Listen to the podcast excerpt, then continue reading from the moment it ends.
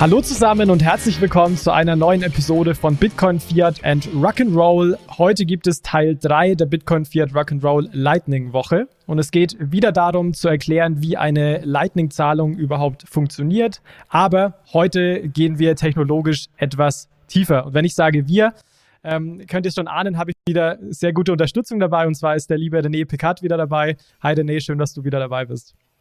Ja, hallo Jonas. Super, also wenn ihr euch die Episode anhört, dann ist es an der Stelle zu empfehlen, dass ihr euch auch, falls ihr es noch nicht gemacht habt, die vorherige Episode, also die Episode von gestern nochmal anhört, weil da haben wir wirklich intuitiv darüber geredet, wie denn eine Bitcoin Lightning Zahlung funktioniert und heute wollen wir aber ein bisschen tiefer in die verschiedenen technologischen Elemente reingehen. Deswegen seid es auf jeden Fall an der Stelle empfohlen.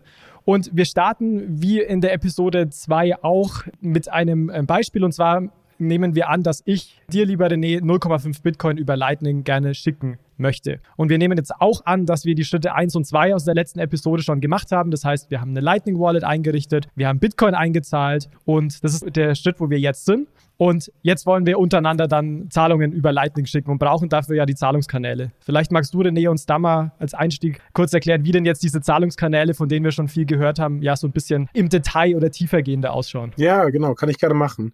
Also wenn du mir 0,5 Bitcoin schicken möchtest, dann könntest du natürlich sozusagen von einem Lightning Wallet mir einfach 0,5 Bitcoin wieder auszahlen an eine Adresse von mir. Aber dann hättest du Lightning nicht verwendet und das ist natürlich doof. Und von daher kommst du vielleicht auf die Idee und sagst, hey, vielleicht möchte ich ja mit dem René öfters mal interagieren oder auch mit anderen Leuten im Lightning-Netzwerk. Und du nutzt deine Bitcoins eher, um einen Zahlungskanal mit mir zu öffnen. Und den würdest du dann auch ein bisschen größer machen als die 0,5 Bitcoin. Wenn du das erste Mal dann die 0,5 Bitcoin verschickt hast, dann sind sie ja leer und dann kannst du erstmal nichts weiterschicken. Also nehmen wir doch einfach mal an, dass du so reich bist und dass du einen Zahlungskanal mit der Kapazität von einem Bitcoin mit mir aufmachen wollen würdest. Nicht schlecht. Genau, ja, finde ich auch, würde ich dir gönnen, ja. So. Ähm, was ein Zahlungskanal technisch ist, ist, dass das eigentlich sozusagen in der Bitcoin-Blockchain nur ein Unspent Transaction Output in einem Multi-Signature Wallet ist. Also das heißt, was wir beide machen, ist, wir tauschen öffentliche Schlüssel aus. Ich kenne deinen öffentlichen Schlüssel, du kennst meinen. Und dann generierst du eine Multi-Signature-Adresse, an die du diesen Bitcoin letztlich schicken wirst. Das heißt, an dieser Stelle, ich teile mit dir meinen Public Key, du teilst mit mir deinen Public Key und daraus entstellen wir jetzt das Multisig-Wallet, was ja im Endeffekt nur nochmal zur, zur Wiederholung ein Wallet ist, wo wir quasi nur Geld ausgeben können, wenn wir gemeinsam ähm, entscheiden, dieses Geld auszugeben. Das heißt, wenn wir das beide signieren. Kann man das so sagen? Das kann man so sagen. Für die Leute, die jetzt technisch ganz im Detail sind, also das ist nicht der Not-Public-Key, den wir austauschen, sondern wir generieren uns jeweils ein neues Schlüsselpaar, damit wir einfach unterschiedliche Adressen haben für die verschiedenen Kanalpartner, die wir haben werden. Denn die meisten Nodes im Lightning-Netzwerk wollen ja nicht nur einen Kanal aufhaben, sondern mehrere, damit eben auch das Routing gut funktioniert. Aber du kündigst mir quasi an, du möchtest gerne so einen Kanal mit mir machen oder teilst du mir insbesondere deinen Public Key mit und ich antworte dir und sage, jo, den Kanal hätte ich gerne. Und dann teile ich dir auch meinen Public Key mit und dann kannst mhm. du sozusagen diese Multisignature-Adresse generieren und könntest theoretisch direkt schon diesen einen Bitcoin an die Multisignature-Adresse schicken. Das heißt, man kann sich den Zahlungskanal technisch als einfach eine ähm, Multisig-Wallet mit zwei Parteien in dem Sinne vorstellen. Genau, also das ist ja eine Sache, die man ja vielleicht vorher schon gerne mal macht. Äh, das gibt es ja im Banking, glaube ich, sozusagen als sogenannte Vaults. Ich weiß gerade gar nicht, wie man das auf Deutsch übersetzt, ob das Schatztruhen sind oder Tresore oder so. Schatztruhe ist gut. genau, ne? aber das sind ja sozusagen die sogenannten Vaults, wo man einfach guckt, dass nicht eine Person alleine auf die Coins zugreifen kann und dass man solche Sicherheitsmechanismen hat. Ne? Und dieser Zahlungskanal, der ist ein sogenannter Vault. Und jetzt haben wir aber ein Problem. Ich weiß nicht, ob dir das schon aufgefallen ist. Wenn du jetzt die Coins, die du hast, also den einen Bitcoin, an die Multisignature-Adresse schickst, dann bist du sozusagen von meiner Güte abhängig. Ich muss dann mit dir zusammenarbeiten, damit wir mit diesen Coins wieder was machen können. Und du möchtest ja eigentlich im Lightning-Netzwerk mir nicht vertrauen müssen. Genau, und das ist ja wichtig. Und das ist ja auch die Rieseninnovation hinter Bitcoin und eben auch äh, hinter Lightning, dass wir ein Zahlungssystem haben, wo wir uns in dem Sinne nicht vertrauen kann. Und das wäre natürlich schlimm, wenn ich mich jetzt darauf verlassen müsste, dass du immer mit mir kooperierst, damit ich eben auch an mein Geld kommen kann. Wie, wie, wie, wie geht man damit jetzt um? Genau, also wie wir damit umgehen können, ist, wir haben ja in, in Bitcoin selbst immer nur Transaktionen und diese Transaktionen, das kennt jeder Mensch, der auch schon mal ein Hardware-Wallet verwendet hat, können wir ja miteinander verhandeln, signieren, Sachen machen, bevor wir sie an die Bitcoin-Blockchain schicken müssen. Und das heißt, wenn du also diese Transaktion vorbereitet hast, die sogenannte Funding Transaction, also weil die den Kanal mit Funds befüllt, wenn du diese Transaktion fertig vorbereitet hast, dann schickst du sie noch nicht an das Bitcoin-Netzwerk, sondern wir verhandeln zusammen eine neue Transaktion, die diese Funding Transaction wieder ausgibt.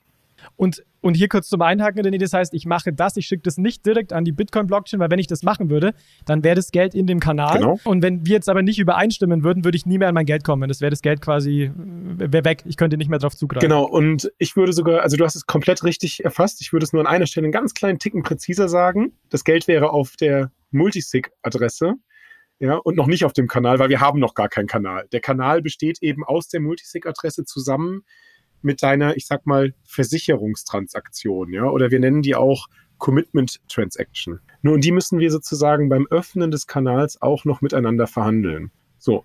Und die verhandeln wir folgendermaßen. Ähm, wir nehmen eine Transaktion, also du hast mir quasi die Transaktions-ID von der Funding Transaction mitgeteilt und dann baue ich eine Transaktion, die das komplette Geld wieder an dich schicken wird. Und das signiere ich dir. Und weil du ja deinen Schlüssel kennst von dem Multisignature Wallet, kannst du die auch signieren. Und damit hast du jetzt bei dir eine Transaktion, die das Multisig Wallet wieder ausgeben wird. Mhm, mhm. Und das heißt, ich kann mir sicher sein, wenn aus irgendeinem Grund du offline bist, abtauchst, äh, mich nicht mehr magst, dass ich theoretisch diese Commitment-Transaktion, die ich, die ich dann habe, könnte ich ja jederzeit in die, in die äh, aufgeben, in die Blockchain also in, in den Mempool quasi hinzufügen und könnte das Geld eben wieder, die Zahlung wieder zurückabwickeln, dass ich an das Geld komme, was ich ursprünglich äh, in diesem Multisig eingezahlt habe. Sobald die Funding Transaction in der Blockchain ist, ne? Also wenn die Funding Transaction. Genau, also wenn ich sie submitten würde. Genau. genau. Ne? Also wenn du die Funding Transaction noch nicht submitted hast und du würdest die Commitment Transaction in den Mempool stellen, dann würde jeder sagen, Moment mal, du gibst da was aus, das gibt's ja gar nicht, ja. So soll Bitcoin nicht klappen. Aber wenn du jetzt sowohl die Funding Transaction, die du selbst vorbereitet hast, als auch die Commitment Transaction, die du ja validieren kannst, ne? Don't Trust Verify, also deine Bitcoin-Note kann das überprüfen, dann weißt du tatsächlich, es ist völlig sicher für dich, diese beiden Transaktionen zu veröffentlichen. Weil man könnte jetzt argumentieren, dass das ein bisschen sinnlos ist, ne? weil du hast eine Transaktion, die schickt was auf ein Multisig-Wallet und danach schickt es wieder an dich zurück. Ja? Ähm, genau, aber so könntest du das. Und kostet ja auch Fees. Kostet Gebühren, ja. An der Stelle klingt das noch ein bisschen sinnlos, aber du hättest auf jeden Fall die Sicherheit über deine Bitcoins minus die Gebühren, die sich das kostet. Aber das ist ein wichtiger Punkt, den du gemacht hast. Das heißt, vom Timing, ich will als erstes von dir die Commitment oder deine Signatur haben, dass ich die Commitment-Transaktion erstellen könnte. Ich werde die aber nicht veröffentlichen, das ist ja nur meine Sicherheit. Wenn ich die von dir habe, werde ich die Funding-Transaktion aufgeben, weil ich weiß guten Gewissens, selbst wenn du jetzt wegläufst, böse bist, könnte ich theoretisch, auch wenn es ein bisschen sinnlos erscheint, die Commitment-Transaktion einlösen und würde mein Geld zurückzahlen können. So ist doch das Timing, habe ich Genau, so ist das oder? Timing. Ne? Und wenn du diese Commitment-Transaktion veröffentlichst, dann ist das ein sogenannter Force Close, also ein gezwungenes Schließen des Kanals. Das hat man vielleicht schon mal in der Lightning-Software gesehen, wenn man die benutzt oder von jemandem gehört. Und in deinem Buch gelesen. Genau, oder auch im Buch gelesen, richtig. Ne? So, und aber jetzt, jetzt kommt der eigentliche Trick, warum wir diesen ganzen Spaß machen.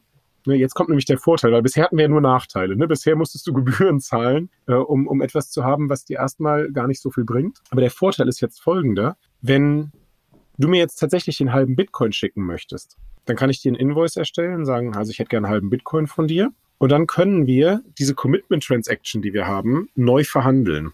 Ja, weil bisher hat diese Commitment Transaction einen Output, die den kompletten Bitcoin wieder an den Jonas schickt. Aber wir könnten es ja zum Beispiel so machen, dass wir sagen, die Commitment Transaction soll in Zukunft folgendermaßen aussehen. Die schickt einen halben Bitcoin an eine Adresse, die der René kontrolliert, also ich. Und die andere Hälfte, den Rest, das Wechselgeld, schickt sie an die Adresse, die der Jonas kontrolliert. Und wenn wir das auch schaffen, miteinander zu verhandeln, ne, das Lightning-Netzwerk ist ja insbesondere ein Kommunikationsprotokoll, also wo wir klare Regeln festgelegt haben, was in welcher Reihenfolge stattfinden muss, so wie wir das gerade beim Öffnen schon, sage ich mal, skizziert haben, dann hättest du mir effektiv Wert übertragen.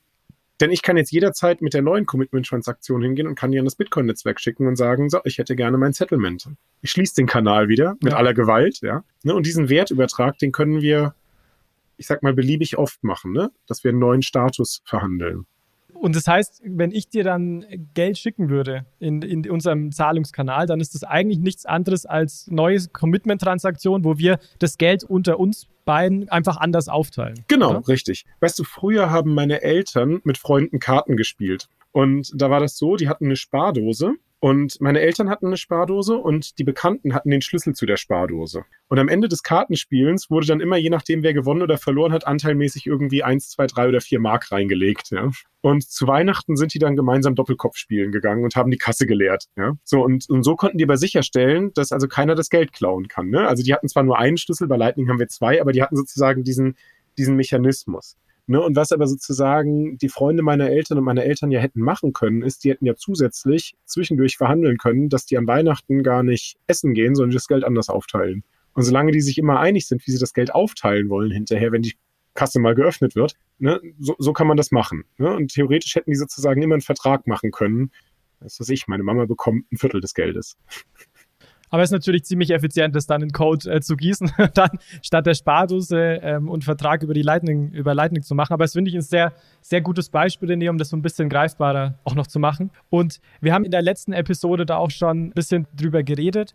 Das heißt, äh, diese, diese Commitment-Transaktionen, um es nochmal zu betonen, könnten eigentlich jederzeit in die Bitcoin-Blockchain geschrieben ja. werden. Das würde aber auch bedeuten, dass wir den Channel schließen würden. Das heißt, das machen wir nur im, im, im Notfall oder wenn wir unsere ich nenne jetzt mal Geschäftsbeziehung beenden sollen oder wenn, wie du sagst, das Jahr irgendwie rum ist und man will davon irgendwie das einfach einmal im Jahr abrechnen oder, oder ähnliches. Genau. Und das ist ja auch dann die, die, die Macht von Lightning, oder? Dass man sich eben die On-Chain-Fees spart, weil man untereinander nur Zahlungen zettelt. Man muss auch nicht auf warten, bis die Zahlung bestätigt ist, weil auch für die Funding-Transaktion, man wartet ja typischerweise diese magischen äh, sechs äh, Bestätigungen aus oder wie viel auch immer. Ne? Also das kann man ja auch verhandeln ähm, bei Lightning. Und das ist doch dann der, der extreme Vorteil auch von, von Lightning, dass man das eben jetzt Off-Chain nimmt nimmt. Aber wie gesagt, man muss der anderen Partei nicht vertrauen, weil man könnte damit jederzeit on-chain gehen, mhm. wenn es zu einem, ich nenne es jetzt mal einen Zwischenfall kommen würde, dass man wegläuft. Genau, ähm, also wir, wir ja, haben... Oder das Internet ausfällt. Absolut, genau. Also wir haben die Situation, dass wir im Wesentlichen nicht vertrauen müssen. Es gibt natürlich Möglichkeiten, Attacken zu machen und Details und ne, Sachen sind im echten Leben immer subtiler, als man das gerne hätte. Aber es ist weitestgehend vertrauenlos und wir können andauernd das Geld in diesem Kanal unter uns so hin und her schicken und verhandeln, wie wir das fröhlich sind. Es hat natürlich ein Problem an der Stelle. Ja, das ist vielleicht dem einen oder anderen, der hier aufmerksam zugehört hat, schon aufgefallen. Wenn wir eine neue Commitment Transaction verhandeln, dann ist ja noch nicht so klar, dass du nicht trotzdem eine alte Commitment Transaction irgendwann an das Bitcoin-Netzwerk teilen würdest. Ne? Und das wäre natürlich blöd. Die mich besser stellt. die Beispiel, dich besser ne? stellt, ja. ja. Weil initial hast du ja zum Beispiel diese Commitment Transaction, die das ganze Geld wieder an dich zurückgibt. Und dann verhandeln wir die ganze Zeit Sachen. Also du kaufst andauernd irgendwie Sachen von mir und ich denke mir so toll, ich kriege ja immer neue Commitment Transactions, in denen immer sozusagen der Betrag in meinem Output größer wird. Und dann sagst du irgendwann so, ah ja, aber by the way, hier ist meine erste Commitment Transaction, die hast du dir gespeichert und schickst die an das Bitcoin-Netzwerk. Das wäre natürlich doof, ja das wäre ziemlich doof, um das mal so, so auszugehen. Aber was, was genau, was wird jetzt getan, um das zu verhindern? Wir haben bei der letzten Episode ja schon mal, ja schon mal angesprochen, dass es da eben Anreize gibt, starke monetäre Anreize, um eben keine alten Commitment-Transaktionen zu veröffentlichen. Aber vielleicht kannst du da noch ein bisschen ins Detail gehen. Was, was wir tatsächlich machen, ist, dass wir diese Commitment-Transaktionen nicht nur einmal haben, sondern jede Commitment-Transaktion oder jeden, jeden Status, den wir verhandeln, der existiert immer zweimal. Einmal bei dir und einmal bei mir. Und in unserer eigenen Commitment Transaction, da ist es so, dass der Output, der das Geld an mich selbst schickt, dass der mit einem sogenannten Time Lock versehen ist. Also das heißt, wenn diese Commitment Transaction irgendwann mal in die Bitcoin Blockchain ihren Weg finden sollte, dann kann ich auf meine eigenen Funds nicht direkt zugreifen, sondern vielleicht erst nach 2000 Blöcken, ja, etwa zwei Wochen. Und außer dem Time Lock ist noch etwas anderes in dieser Commitment Transaction, nämlich ein sogenanntes Revocation Secret. Das ist also ein Geheimnis, mit dem wir den Output direkt ausgeben können. Und dieses Geheimnis, das kennst weder du noch ich. Das ist ein Geheimnis, das können wir gemeinsam konstruieren. Und was passieren wird, ist, wenn wir Geld übertragen, werden wir eine neue Commitment Transaction nur dann signieren, wenn wir von der anderen Seite deren Hälfte von diesem Geheimnis bekommen. Mhm. Ne, und, und was das bedeutet, ist, dass wir sozusagen die alte Commitment Transaction nicht mehr wirklich veröffentlichen können, weil die andere Seite hätte jetzt sozusagen das vollständige Geheimnis, um sich diesen zeitbeschränkten, diesen timegelockten Output claimen zu können. Hi, hier ist Michael. Die Lightning-Woche von Bitcoin Fiat und Rock'n'Roll wird unterstützt von eTonic, einem Beratungs- und Technologiedienstleister an der Schnittstelle zwischen traditionellem Finanzsystem und digitalen Währungen. Das Leitmotiv lautet Consult, Advise, Build. eTonic entwickelt konkrete Payment-Lösungen entlang der gesamten Wertschöpfungskette von Konzepten über Prototypen hin zu marktreifen Produkten. Dazu gehören sowohl Lösungen rund um Kryptowährungen und Stablecoins als auch digitale Zentralbankwährungen.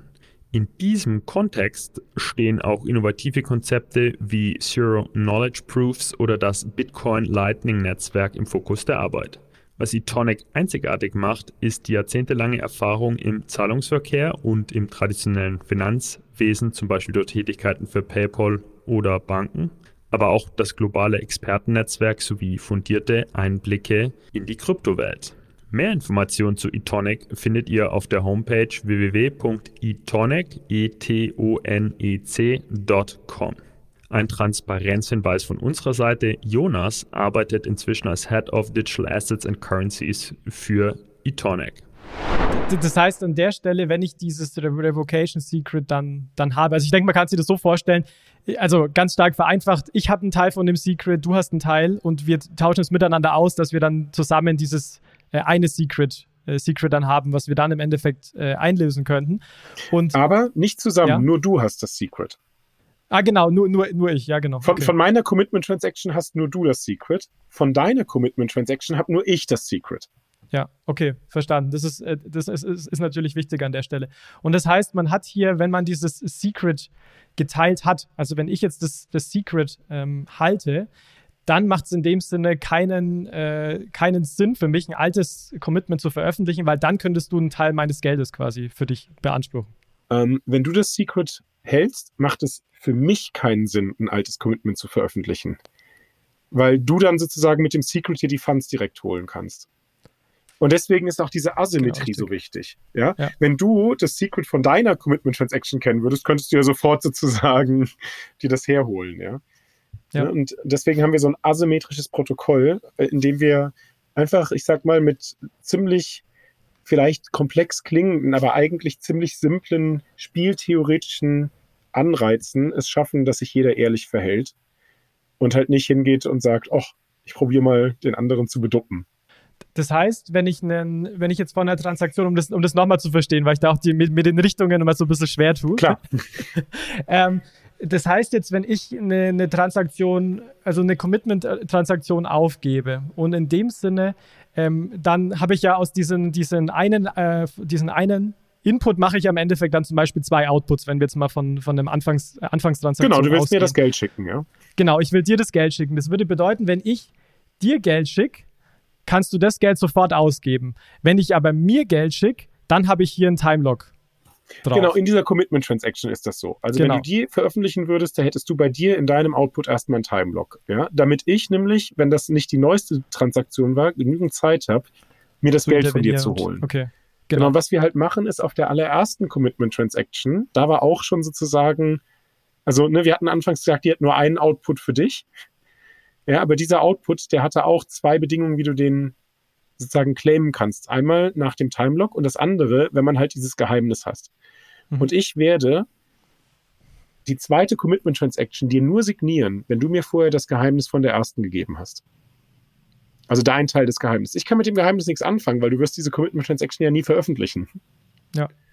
ja in dem Moment ist es aber nicht mehr sicher für dich. Ne? Du brauchst dann schon die zweite Commitment Transaction. Das heißt, wir müssen es irgendwie schaffen, mehr oder weniger Zeit gleich diese beiden Geheimnisse auszutauschen. Das sind halt die Details des Kommunikationsprotokolls. Also das kriegt man hin, ja. Mhm. Okay, aber das ist wirklich wichtig zu verstehen, dass es hier eben diese Asymmetrie gibt zwischen Geld, was ich mir selbst schicke, in Anführungszeichen, in der Commitment-Transaktion, äh, Geld, was ich dir schicke. Und dass immer, wenn ich ein neues Commitment erstelle oder du, je nachdem, dass dann vorher dieses Secret vom alten Commitment ausgetauscht wird, damit es eben äh, ja, keinen Anreiz gibt, ein altes Commitment ähm, ja, aufzugeben. Genau, wir machen, wir machen damit sozusagen die alte Transaktion im Prinzip kaputt oder invalidieren ja. die. Ne? Deswegen heißt das auf Englisch auch Revocation. Ne? Wir ziehen die zurück. Ja? Theoretisch könntest du die veröffentlichen. Ja? Passiert auch manchmal. Aber dann kriegt dein Channel-Partner sehr viel Geld, weil der wird natürlich hingehen und sagen, danke, ich nehme alles. Ja. ja. Okay, verstanden. Und das heißt, wenn wir jetzt, ähm, wenn wir jetzt in der Transaktion sind, also wir geben, wie gesagt, immer eine Commitment-Transaktion auf, wenn wir irgendwie uns untereinander Geld schicken, also alles, alles Off-Chain natürlich, da ändern wir im Endeffekt die Zugehörigkeit, nenne ich es jetzt mal, des Geldes oder mhm. dann eben die, die Outputs der Transaktion. Und wenn wir jetzt diesen Zahlung, ich nenne es jetzt trotzdem mal so eine Art zumindest Zahlungsprozess, dass man dann sagt, äh, wir müssen den abschließen, müssen wir dann noch was tun oder sind wir dann schon fertig? Wenn wir jetzt das Commitment-Transaktion äh, haben, wenn wir das Secret geshared haben, ist dann die Zahlung schon durch oder fehlt da noch was? Genau, also ähm, ich finde es erstmal gut, das ist ja auch in der letzten Folge leider so ein bisschen schief gegangen, dass wir nochmal zwischen Zahlung und Transaktion unterscheiden. Ne? Also Transaktionen sind ja Sachen, die einfach ein Datenformat sind, wie wir Informationen in die Bitcoin-Blockchain stecken. Und wenn du On-Chain machst, dann entspricht eine Transaktion im Prinzip auch einer Zahlung. Ne? Also wenn jemand mit Bitcoin On-Chain bezahlen möchtest, musst du eine Transaktion machen. Und die muss in die Blockchain. Im Lightning-Netzwerk machen wir sogenannte Payments oder Zahlungen. Und die schreiben wir aber letztlich nicht in die Bitcoin-Blockchain. Trotzdem müssen wir andauernd Transaktionen neu verhandeln. So. Und im echten Leben ist der Prozess, wie wir uns Geld hin und her schicken, der könnte so ablaufen, wie wir ihn gerade beschrieben haben. Aber wir machen den im echten Leben sogar noch einen kleinen Ticken komplizierter. Und dann ist auch sozusagen das Abschließen der Zahlung einen kleinen Ticken komplizierter. Und der Grund, warum wir den in Wirklichkeit komplizierter machen, ist, weil wir im Lightning-Netzwerk nicht nur Geld zwischen dir und mir austauschen wollen, wenn wir einen Kanal haben, sondern wir wollen ja auch Geld über mehrere Kanäle zu anderen Menschen routen können. Und was wir sozusagen bei dem Austausch von, von Zahlungen zwischen uns beiden machen, ist, dass wir das genauso vonstatten gehen lassen, wie wir das auch in einem gerouteten Setting machen. Und ähm, das machen wir mit den sogenannten Hash-Time-Lock-Contracts. Ich bin mir nicht sicher, ob du die hier schon mal eingeführt hast. Äh, wir haben im Podcast schon mal grob drüber geredet, aber ich denke, es wäre gut, wenn du es noch kurz erklären könntest. Okay, also ein Hash-Time-Lock-Contract ist ein Output, den man claimen kann, ähnlich wie bei dem gelockten Output an dich selbst in einer Commitment-Transaction, wenn man ein Geheimnis kennt und wenn man das aber innerhalb einer gewissen Zeitspanne kennt. So, und das heißt also, ähm, was wir machen ist, ähm, derjenige, der Geld empfangen möchte, der denkt sich ein Geheimnis aus und der hasht das und dann stellt er ein Invoice, also eine Rechnung, teilt dir die mit und dann sagst du, super, jetzt muss ich einen Weg durch das Netzwerk finden von Zahlungskanälen. Das kann deine Software machen, weil sie halt alle Zahlungskanäle, die öffentlich sind, kennt. Und dann macht sie ein, ein Angebot an deinen Kanalpartner, wo sie, nehmen wir mal an, du möchtest jetzt 0,1 Bitcoin zahlen, dein, dein Saldo um 0,1 reduziert und dann aber einen dritten Output in der Commitment Transaction verhandelt, nämlich den sogenannten HTLC Output. Und den kann dann dein Kanalpartner für sich beanspruchen, wenn er das Geheimnis kennt. Mhm. So, da gehst du erstmal wenig Risiko ein, weil du weißt, der einzige Mensch, der das Geheimnis aktuell kennt, ist derjenige, der das Geld hinterher bekommen will. Der hat sich das ja ausgedacht in seiner Rechnung. Ne? Und das heißt, dein Kanalpartner kann nicht einfach sozusagen das Geld bekommen, ohne dass es ihm zustünde. Ja, und wenn dein Partner das Geheimnis aber in einer gewissen Zeitspanne nicht produzieren kann, dann kannst du diesen HTLC-Output wieder wegnehmen, weil dann ist diese Zeitspanne abgelaufen. So, und was dein Kanalpartner jetzt macht, ist, der bekommt so eine Incoming HTLC und dann sagt der, super, jetzt leite ich das weiter und macht mit dem nächsten Kanal auch wieder so einen Vertrag mit der gleichen HTLC. Und so kriegen wir eine Kette von HTLCs bis zu der Person, die das Geld bekommen sollte. Die kennt das Geheimnis und die kann dann rückwärts das alles wieder abwickeln. Okay, und da mal kurz, kurz reinzugehen, René, das heißt aber auch, wenn wir uns zu zweit Geld schicken, dann ist das da ziemlich trivial, weil da teilst du das Geheimnis direkt mit mir. Genau. Und ähm, genau, also das heißt, da macht man es nur, weil die Zahlung ähnlich ablaufen soll wie dann eine geroutete Transaktion. Genau, richtig. Und das heißt aber, dass wir, wenn wir uns Geld hin und her schicken, auch zu zweit, zweimal unsere Commitment Transaction updaten. Erstmal, indem du dein Saldo reduzierst und diesen HTLC-Output hinzufügst. Und dann, wenn ich dir das Geheimnis gebe, nehmen wir den HTLC-Output weg und packen das Geld jetzt natürlich auf meine Seite, ja. Das heißt, wir setteln am Ende die HTLCs dann auch noch. Genau, wir setteln die HTLCs nochmal. Oder wenn ich das Geheimnis nicht produzieren kann, dann müssen wir die HTLC wieder wegnehmen. Und dann müssen wir aber sozusagen den, den Kanalstatus von vorher, also das Saldo von vorher, nochmal neu verhandeln, weil du hattest das alte Commitment Transaction hast du ja schon revoked. Weil auch wenn du eine HTLC einfügst, passiert wieder genau das Gleiche, dass man halt dieses Revocation Secret teilt. Ja. Und du kannst dann nicht einfach sagen, ach, wir vergessen, dass wir das probiert haben. Das wäre gefährlich, ja. Das heißt, du hast jetzt implizit dann auch schon ein bisschen drüber geredet. Dann lass uns doch jetzt auch vor allem im letzten Teil nochmal darauf eingehen, wie eben so ein Routing ablaufen würde. Also wie jetzt eine Zahlung ablaufen würde, die wir zu dritt machen. Also jetzt angenommen, ich würde äh, nicht äh, dir Geld schicken wollen, wie jetzt in dem Fall. Das heißt, nicht zwei Parteien sind inkludiert, sondern ich würde gern Co-Host Michi Geld schicken. Und ich habe im Endeffekt eine Verbindung zu dir, also einen Kanal mit dir. Und du hast einen Kanal mit Michi. Also wir gehen davon ab, dass wir irgendwie, äh, dass es eine, eine Route gibt zwischen uns allen. Ähm, das nehmen wir jetzt einfach mal an. Und vielleicht kannst du uns hier jetzt nochmal noch mal kurz durchführen. Du hast schon gesagt, es würde dann im Endeffekt der Michi dann als empfangende Partei eine Lightning Invoice ähm, ausstellen. Er würde auch dieses Geheimnis erstellen, was dann in dem Moment nur er kennt. Und führ uns doch da nochmal durch, durch die Kette, wie das Geheimnis dann zu, zu mir kommt und wie das mit den Hash-Time-Lock-Contracts zusammenhängt. Und auch im September arbeiten wir wieder mit Relay zusammen. Unsere treuen Hörerinnen und Hörer kennen Relay. Für alle anderen hier nochmal die wichtigsten Eckpunkte zusammengefasst. Mit Relay kannst du Bitcoin einfach kaufen und verkaufen. Anfängerfreundlich, ohne Registrierung, Sparpläne sind möglich, eine Non-Custodial Wallet, das heißt die Bitcoins kommen direkt auf dein Smartphone und liegen nicht bei Relay, sodass du selbst die 100%ige Kontrolle hast. Wenn auch du mit Relay Bitcoin kaufen möchtest, dann folge dem Link in den Show Notes. Mit dem Referral Code ROCK R-O-C-K, alles groß geschrieben, kannst du deine Relay-Transaktionsgebühren um 0,5% senken und gleichzeitig Bitcoin, Fiat und Rock'n'Roll unterstützen. Herzlichen Dank an Relay für die langfristige Zusammenarbeit. Dies ermöglicht es, dass wir uns auf die Inhalte des Podcasts konzentrieren können und nicht ständig auf Sponsorensuche sein müssen. Also er, stellt dieses Invoice aus, das hat einen Payment Hash, das ist nämlich sozusagen das gehashte Geheimnis. Dieses Geheimnis mhm. nennen wir oft auch das Payment Pre-Image. Und du bekommst dieses Invoice und da siehst du diesen Payment Hash. Und was du jetzt machst, ist, ne, wir hatten ja unserem Kanal gerade 50-50, den hatten wir vorhin schon mal so verhandelt, ja. Und jetzt sagst du, okay, also du möchtest jetzt nochmal 0,1 Bitcoin an den Michi schicken. Und jetzt bietest du mir ein neues Update für unseren Kanal an. Das heißt, du hast dann noch 0,4 Bitcoin in deinem Output. Dann wird ein Output gemacht mit 0,1 Bitcoin, den die Person claimen kann, die das Geheimnis kennt.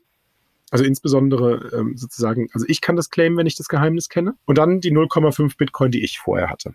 Mhm. So, und da verhandeln wir jetzt ganz normal wieder die neue Commitment-Transaktion, sowohl auf deiner Seite als auch auf meiner Seite. Wir revoken die alte und wir sind erstmal froh, dass die so existiert. Zu jedem Zeitpunkt könnte man jetzt on-chain das auflösen. Ne? Also man könnte diese Commitment-Transaction on-chain spenden. Du hättest 0,4, ich hätte 0,5.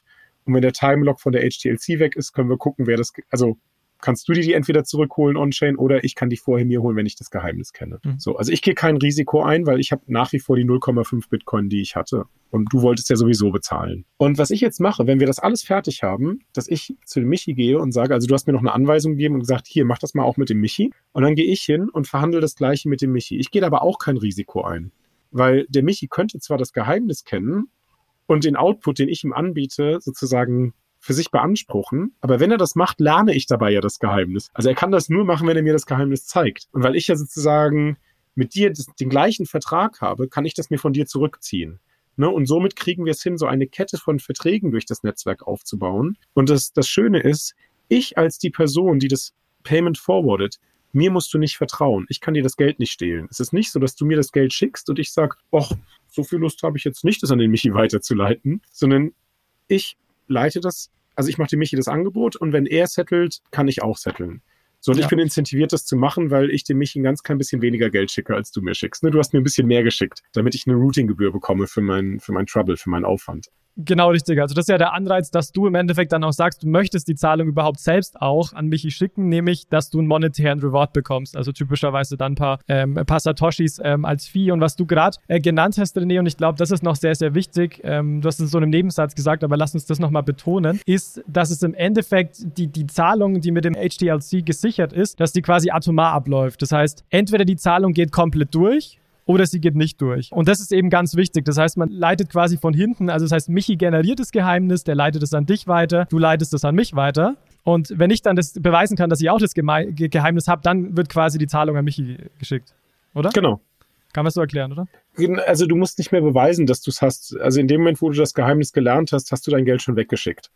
Ja. Ne, also was passiert ist, du baust diese Kette von diesen Verträgen auf und der Michi, der ja das Geheimnis kennt, der beweist sozusagen, dass er das Geheimnis hat und dann zieht er sich das Geld in dem letzten Kanal von dieser Kette. Ja, okay. Ne? Und dann geht der Kanal vorhin und sagt, ja, okay, aber jetzt kenne ich das Geheimnis auch und dann zieht der sich das Geld, ne? Und dann wird sozusagen das Settlement geht rückwärts. Das merkst du auch, wenn du mit Lightning bezahlst und, und du machst das in einem Laden und ihr habt jetzt beide eure Software, eure Handys nebeneinander liegen zum Beispiel, ne? Dann schickst du auf Senden Und dann wirst du sehen, dass grundsätzlich beim Shop zuerst der Haken ist, dass es geklappt hat, dass er das Geld bekommen hat. Und erst eine Sekunde oder zwei später kommt bei dir der Haken, weil das Geheimnis halt noch rückwärts durch das Netzwerk propagieren muss. Ja, aber der, der Empfänger weiß schon, dass er das Geld bekommen hat. Ja, okay. Das ist ein wichtiger Hinweis und ich denke auch insgesamt ist es wichtig zu verstehen, was wir jetzt gerade erklären mit den ganzen Schritten. Das passiert natürlich in einer brutal schnellen Geschwindigkeit und es ist nicht so, dass wir da physische Verträge aufsetzen, natürlich, sondern dass das natürlich äh, gecodet ist, natürlich. Und ich meine, für dich ist es sicherlich nicht, nicht Neues nee, aber ich war neulich beeindruckt, dass ich auf Twitter ein paar äh, Videos gesehen habe von Lightning Payments, wie schnell die wirklich abgewickelt werden. Also das Meistens heißt, es klappt das ganz gut, ja. Manchmal nicht. Ja, genau, manchmal nicht. Da sprechen genau. wir noch in einer anderen Episode äh, dazu, warum das vielleicht noch an der einen oder anderen Stellen nicht klappt. Aber was ich damit sagen will, ist, es, es funktioniert wirklich schnell. Es ist natürlich super komplex, aber es, es funktioniert wirklich schnell, zumindest an, an einigen oder an vielen Stellen. genau, so. eine Sache ist mir gerade noch wichtig zu sagen. Ne? Ich hatte ja gerade gesagt, ähm, wenn du jetzt sozusagen den Shop und dein Handy nebeneinander siehst, dann ist beim Shop das Geld schon da und bei dir ist es aber noch nicht sozusagen abgeschlossen, der Zahlungsprozess. Jetzt könntest du ja sagen, oh, ich bin schlau, ich mache schnell mein Internet aus und dann hat der Shop schon das Geld, aber du hast es noch nicht weggeschickt. Ne? Auf die Idee könntest du ja kommen. Aber das, das klappt nicht. Weil was dann passiert ist, der Shop holt sich das Geld, alle holen sich das Geld bis zu deinem Kanalpartner und der sieht jetzt, dass du offline bist, aber der kennt schon das Geheimnis. Und was der dann machen wird, ist, dass der eben genau diesen Force Close macht. Der hat ja in seiner Commitment Transaction die Absicherung, dass er sich das Geld von dir erstatten lassen kann, selbst wenn du verschwindest. Ja? Also ja. du hast, und das ist nochmal diese atomare Eigenschaft. Ne? Du kannst damit nicht tricksen. Du kannst da nicht heimlich sozusagen sagen, oh, ich bin schlau. Ja. ja, und da war ich wirklich begeistert, wie, wie das Lightning-Netzwerk hier die Anreize schafft, dass man wirklich nicht, man sich gegenseitig nicht, nicht vertrauen kann. Also deswegen habe ich auch das Buch ger so, so gern gelesen, weil es sehr gut geschrieben ist und weil Lightning in der Sinne halt auch wirklich meiner Meinung nach brutal innovativ ähm, ist. Und, ja, danke, danke also, für das Kompliment, aber ich ähm, kann das sozusagen nur erwidern. Also bei mir war es ja so, ich habe das 2018 entdeckt und ich fand das eine so intelligente Technologie und so coole Konzepte, dass mich das nicht mehr losgelassen hat. Ich habe ja dann meinen Job und alles gewechselt und bin dann sozusagen innerhalb von doch sehr kurzer Zeit hauptberuflich in diesen ja, Lightning-Entwicklung, Forschung, Community äh, gestoßen, weil ich es wirklich einfach eine der schönsten Technologien fand, die ich gesehen habe bis dato. Ich kann das absolut gut, gut verstehen und denke auf jeden Fall, dass das ein guter, ein guter Schritt war an der Stelle. Ja. Gut, René. Ähm, ja, würde ich sagen, haben wir viel, viel gesprochen, sind da technologisch heute noch ein bisschen noch mal tiefer gegangen. Äh, Gibt es noch irgendwas, was du gerne erwähnen würdest zu dem Thema Lightning Payment oder glaubst du, wir haben jetzt jeden abgeschreckt und die Köpfe rauchen schon genug? Ja, ich hoffe ja, dass das Gegenteil passiert ist, dass jemand, der sozusagen äh, sich diese technische Folge heute gegeben hat, eher motiviert ist, auch mal vielleicht wirklich jetzt ins Detail reinzugehen und, und sich das im, genauer anzuschauen, weil es halt eben wirklich eine super spannende Technologie ist. Ähm, was man sagen kann, ist, ne, was du schon meintest, es geht meistens schnell, manchmal nicht, aber ich glaube, da haben wir noch eine später eine Folge, wo wir das nochmal ein bisschen genauer uns angucken. Genau, die, die Debatte würde ich sagen, verschieben wir auf einen späteren Zeitpunkt. An der Stelle danke dir nochmal, René, dass du wieder mit dabei warst. Ähm, ich finde, das ist auch echt, echt immer super, so einen absoluten Fachmann wie dich zu haben, der das aber auch echt gut, äh, gut erklären äh, kann, weil wir haben es im Vorgespräch ja auch schon thematisiert. Lightning in einem Podcast ohne Video etc. zu erklären, ist schwer bis unmöglich. Mal sehen, wie das Feedback nach der Episode ausfällt. Deswegen danke dir hier für, dein, für deinen Support. Wir verlinken natürlich wieder, wie man dich erreichen kann, wo man dich folgen kann und so weiter, wie in der letzten Episode in den Show Notes. Und ansonsten an euch natürlich, liebe Hörer und Hörerinnen und Hörer, schön, dass ihr wieder dabei wart. Heute bei der etwas technischeren Episode. Ihr habt es anscheinend bis zum Ende gemacht. Äh, sehr gut. Die nächste Episode wird äh, weniger technologisch sein. Da geht es um äh, Use Cases von Lightning. Also wofür kann man Lightning verwenden und wofür wird es vielleicht heute auch schon verwendet. Da sprechen Habt ihr die Anita Posch, ne? Genau, richtig. Da sprechen wir mit Anita Posch, wollte ich gerade sagen. Genau. Ähm, also bleibt auf jeden Fall gespannt, schaltet morgen wieder ein, dann lernt ihr mehr über die Use Cases. Und an dem Sinne noch schön, dass ihr dabei wart und schönen Resttag euch. Ciao, ciao. Ciao.